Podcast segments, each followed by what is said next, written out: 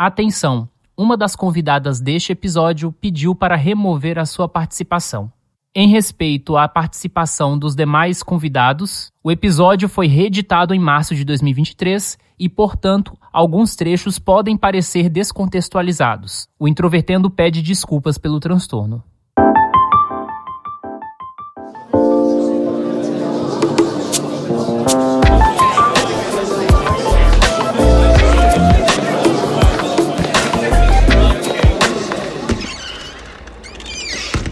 Introvertendo, um podcast onde autistas conversam.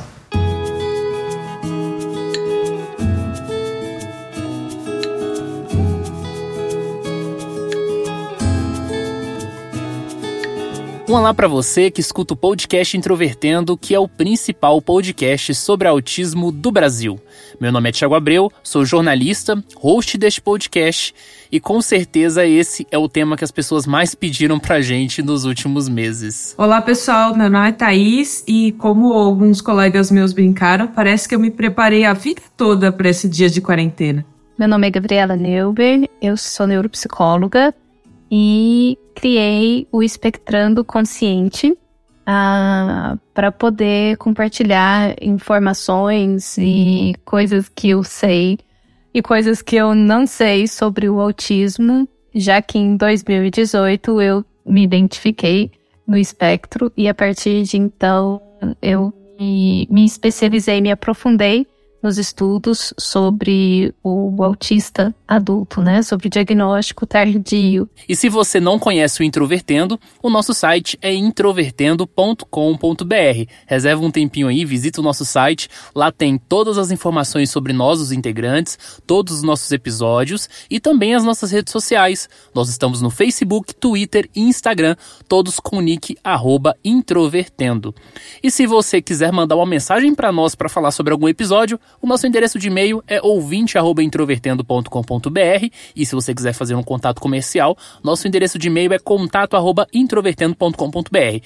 Agora, se você é muito fã do nosso podcast e quer aí financiar a gente, nós temos um perfil lá no Padrim, então você pode procurar por padrim.com.br/introvertendo.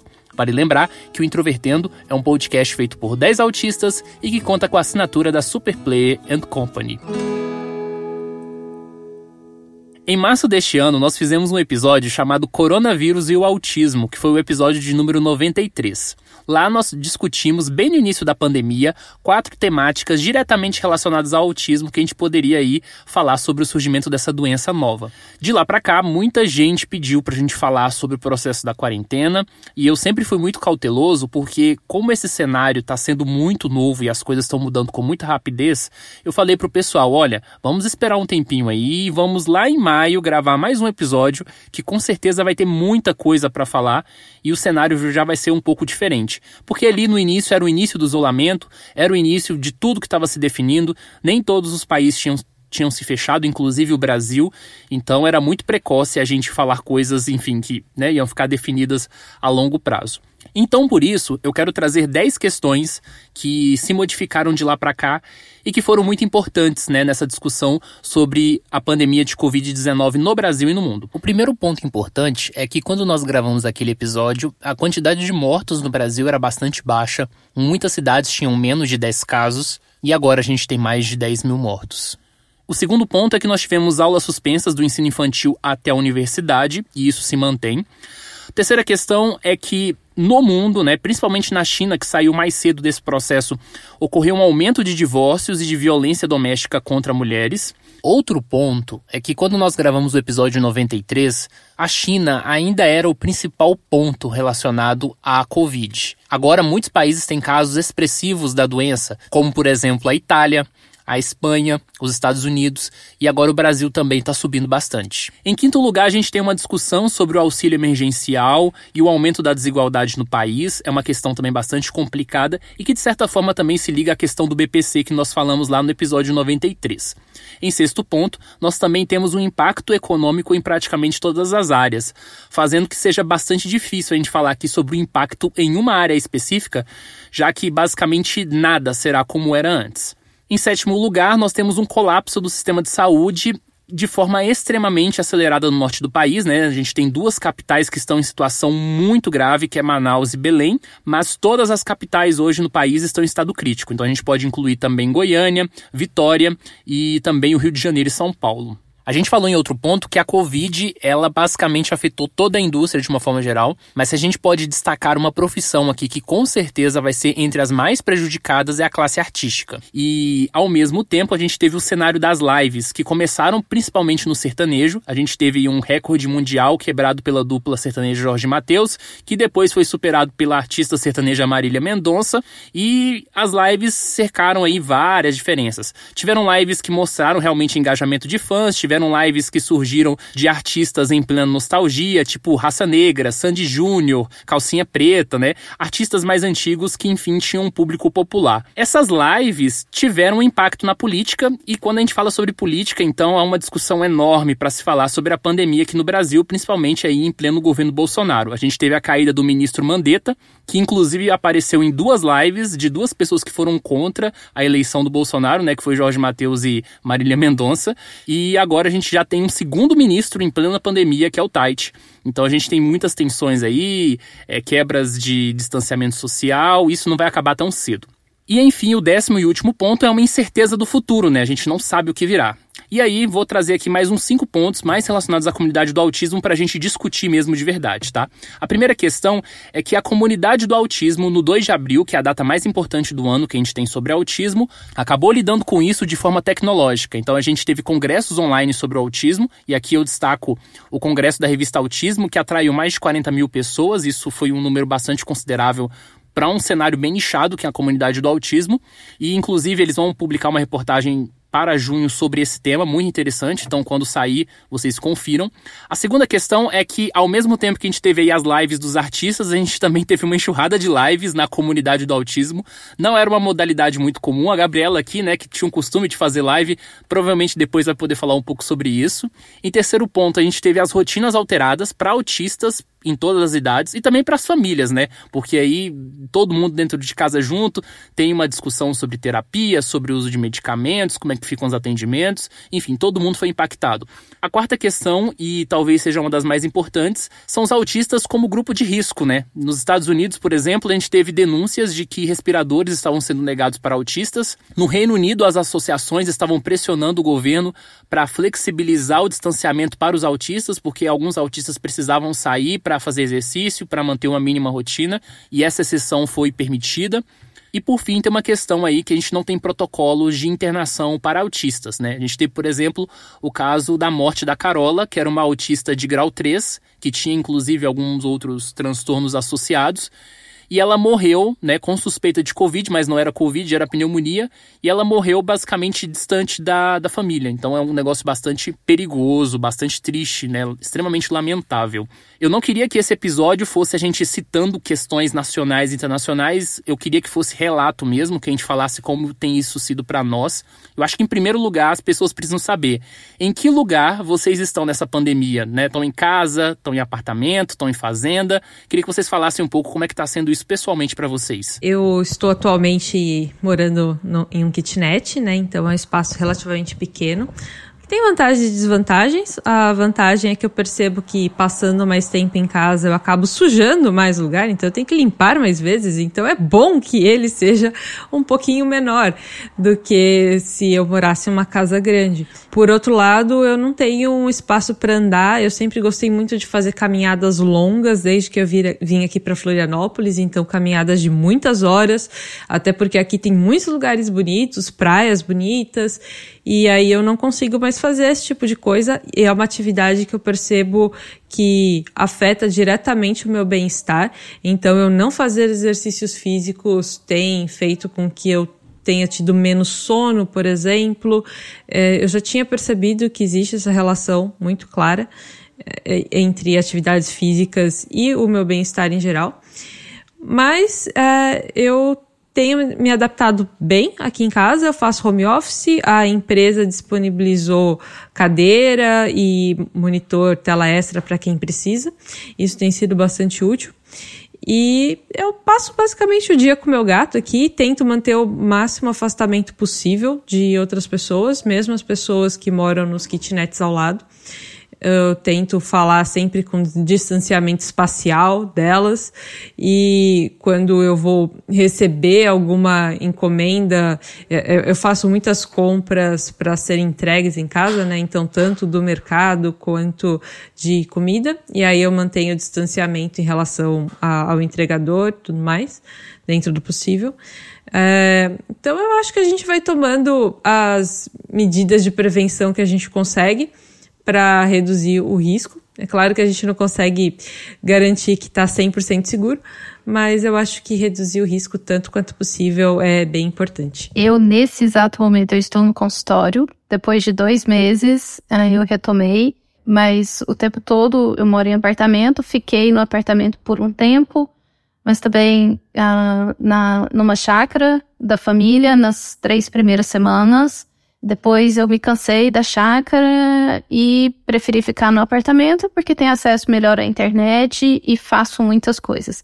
Me afetou profissionalmente no sentido de que eu estava recém-chegada em Goiânia, começando a construir o consultório, começando a, a dar vulto para o consultório, e aí foi assim, abortado total o consultório. Cheguei a pensar em cancelar o contrato Uh, porque reduziu, né, os, os, pacientes que vinham fixos eram pacientes importantes, mas aí me virei de uma outra forma. Eu tive bastante dificuldade no sentido de assimilar, aí é nesses momentos que eu percebo o meu eu autista mesmo, né, porque eu tenho um perfil bem opositor, eu não, não tava saindo na rua com máscara, me sentindo estranha porque eu era a única que não tava com máscara, passeando com os meus cachorros. Achava bom porque eu tinha certeza que ninguém ia chegar perto de mim porque eu estava sem máscara. E a semana passada eu fui impedida de entrar em dois lugares porque eu estava sem máscara, né? E voltei para casa com muita raiva daquilo tudo. Então, assim, por isso que eu falo hoje, vendo, né, que eu tive dificuldade para assimilar essa nova realidade, como o isolamento para mim já é normal e eu busco isso. Fiquei muito confortável com o fato de não ter compromissos sociais, é, de não ter que ter justificativas para não ir na casa de um, de outro, festa de família e etc. Ou mesmo não ir para o consultório, isso para mim foi confortável. Trabalhar em casa para mim é muito confortável mas essa semana eu comecei a ter mais um choque de realidade em relação a notícias que vinham chegando, né? O Tiago comentou sobre a situação em Belém, em Manaus. Morei oito anos em Belém, né? Vim para cá, para Goiânia agora em setembro. Então, tendo as notícias dos colegas de lá, enfim, a situação da saúde lá é extremamente precária mesmo.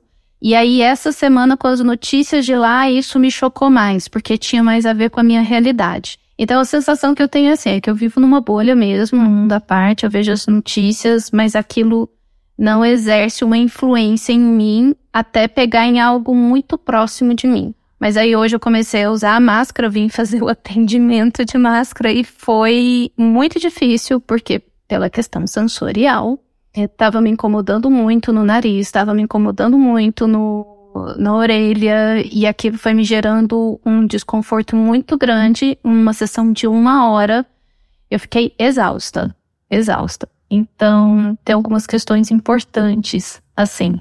Essa questão das funções executivas, né? Então, isso gera muita tensão no dia a dia, na rotina normal. Isso, para mim, foi algo extremamente agradável confortável, bem, bem positivo para mim de pensar assim, caramba, depois eu quero realmente reestruturar minha vida para que eu não fique naquele estresse todo.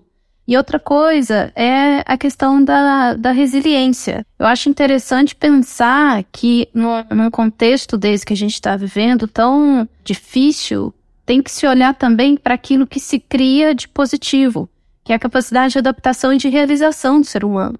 Todo mundo está passando dificuldade de alguma forma, mas é incrível o poder do ser humano de se recriar, de se reinventar.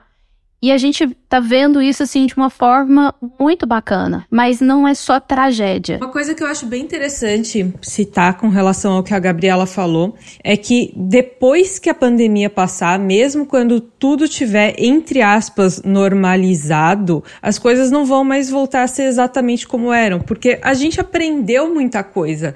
A gente aprendeu a fazer as coisas de forma diferente, as empresas aprenderam a lidar diferente com o trabalho.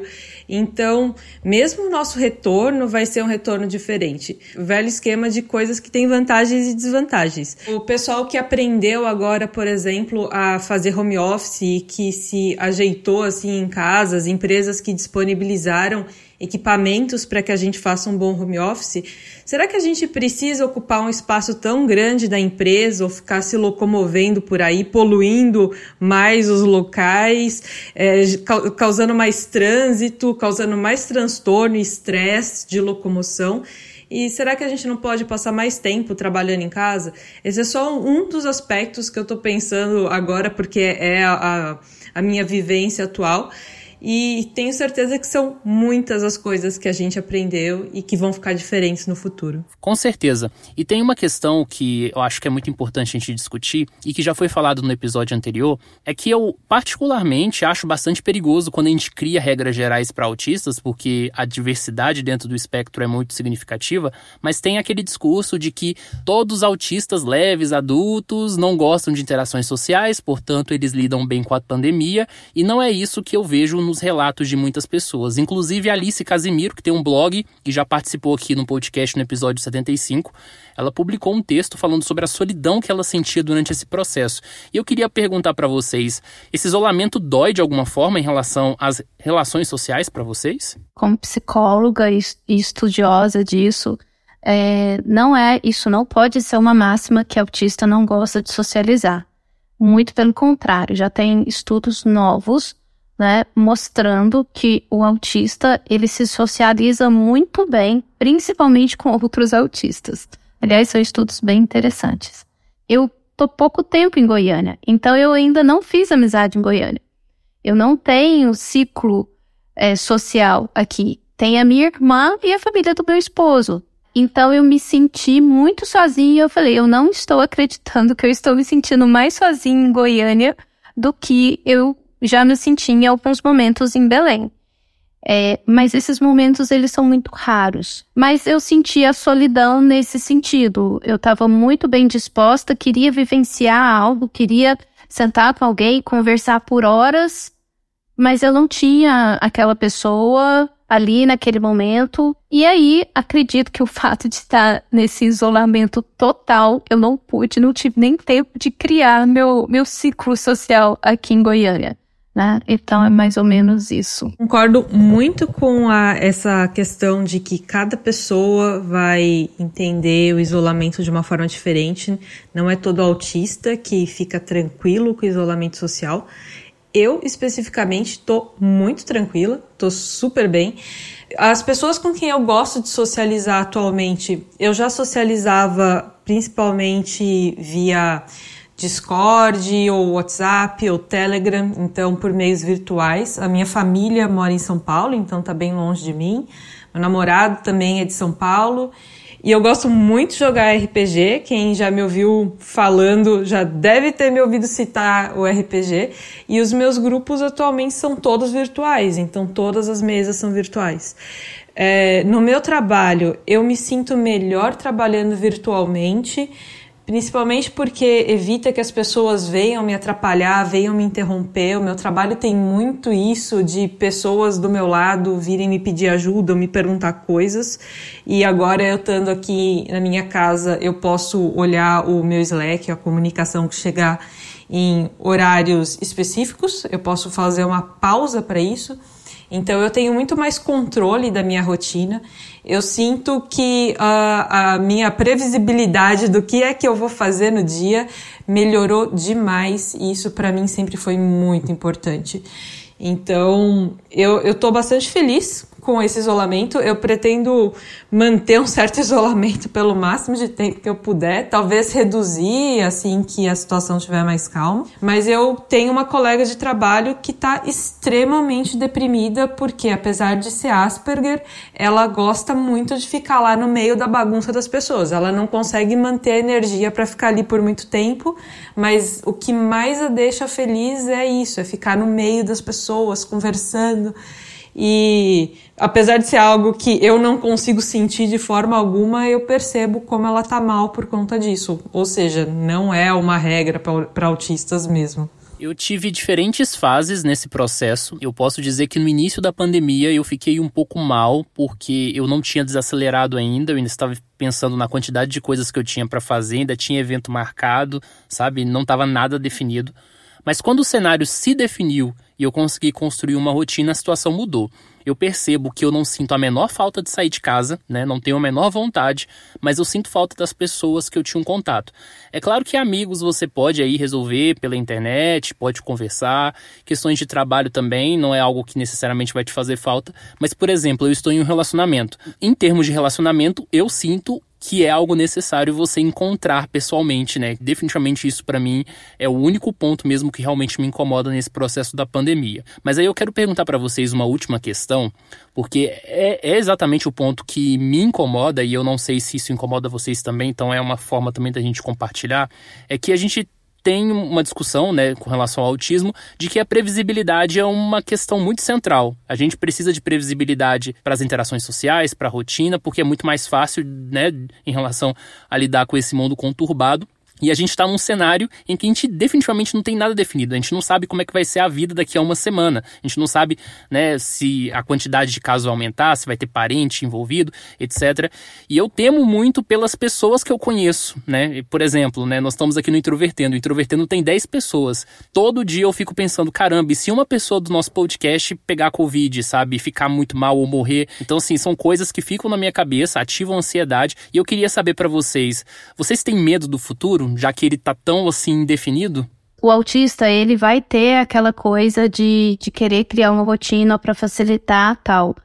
Mas isso é uma coisa muito inerente do ser humano, porque tudo que é novidade, tudo que é novo, tudo que é diferente, o cérebro reage como uma grande ameaça. E a gente vem de uma cultura, né, é, dos nossos pais e avós, de buscar estabilidade. Então, o adoecimento mental de agora em diante vai aumentar muito, porque tudo é incerto. Nada mais é do que já se pensou, o mundo não é aquilo para qual a gente se preparou. E aí, assim, é, até saiu um artigo recente exatamente sobre essa como o autista lida com a incerteza, né? A necessidade da certeza. Nisso a gente vai ter essa questão da inflexibilidade cognitiva, né, ou do pensamento rígido tal. Ah, autistas diferentes vão ter é, necessidades diferentes em relação a isso, né? Cada um num grau. Alguns vão flexibilizar mais, outros menos. Alguns têm mais resiliência. Ah, eu considero que eu tenho uma capacidade de adaptação assim incrível mas não é sem esforço e não é sem intenção. As pessoas não se dão conta de que um autista que recebeu um diagnóstico tardio, cara, essa pessoa tem um nível de resiliência monstra. Só não contaram isso para ela. Porque se ela passou despercebida, né, uh, enfim, ela criou tantas estratégias na vida dela e aí, isso na psicologia, quando a pessoa está em acompanhamento, o que ela vai aprender sobre isso é validar os próprios recursos. E aí, quando a gente tem essas mudanças, trabalhar a flexibilidade, exercitar isso, ah, isso é um trabalho pedagógico, psicopedagógico importantíssimo. Outra coisa também que comentaram dos relacionamentos é, é verdade. Com relação ao relacionamento com meu namorado, eu sinto sim, às vezes, essa falta de uma proximidade física. É, não é sempre, mas é comum hoje em dia, até porque eu tô no início de um relacionamento novo. Eu cheguei a me encontrar com esse meu namorado duas vezes só até hoje. Então, foi meio esquisito de repente a gente ter que se separar já com viagem marcada que a gente tinha para ele vir para cá e a gente não sabe mais quando vai se ver. Tão cedo é que não vai ser. Então são alguns elementos que se tornam até um pouco engraçados, pelo menos eu tô achando engraçado por algum motivo. Mas agora quanto a como lidar com a falta de previsibilidade, né? Sim, o mundo parece um pouquinho mais imprevisível do que antes, porque a gente tem um elemento novo com o qual ninguém sabe lidar.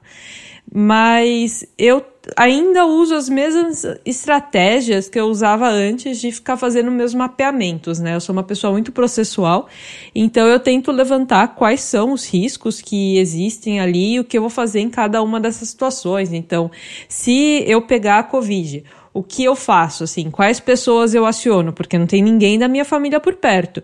E em que nível eu teria que estar tá para chamar alguém da minha família para talvez ficar comigo, sabendo que essa pessoa vai correr o risco de pegar a Covid também. Se eu perder o meu emprego, vamos supor que a empresa feche por algum motivo, o que é que eu vou fazer? Para onde é que eu vou? Ou será que eu vou continuar trabalhando nessa área? Então, é, eu tento fazer um mapeamento dos riscos que me parecem é, razoáveis. Não adianta a gente pensar em coisas muito mirabolantes. Quer dizer, até adianta pensar em coisas muito mirabolantes, porque elas podem acontecer. Mas eu acho que a gente gasta muita energia, às vezes, se for pensar em coisas pouco prováveis. Então, fazer um levantamento do que é mais provável e qual é a sua estratégia de solução. Eu acho que isso me deixa mais tranquila. Claro que ainda podem aparecer coisas que eu não espero, mas vo ah, volta para o que a Gabriela falou, que nós que fomos diagnosticados tardiamente já tivemos que nos preparar para muitas coisas ao longo da nossa vida. A gente já teve que se adaptar em muitos momentos. Então, por mais que seja difícil uma adaptação, para e muitas vezes é mesmo, a, gente já fez isso várias e várias vezes. Então eu também confio bastante na minha capacidade de que eu vou fazer isso de novo. Qualquer situação que tiver aí, eu, eu vou dar um jeito até o momento em que eu morrer, porque aí eu morri e aí já era.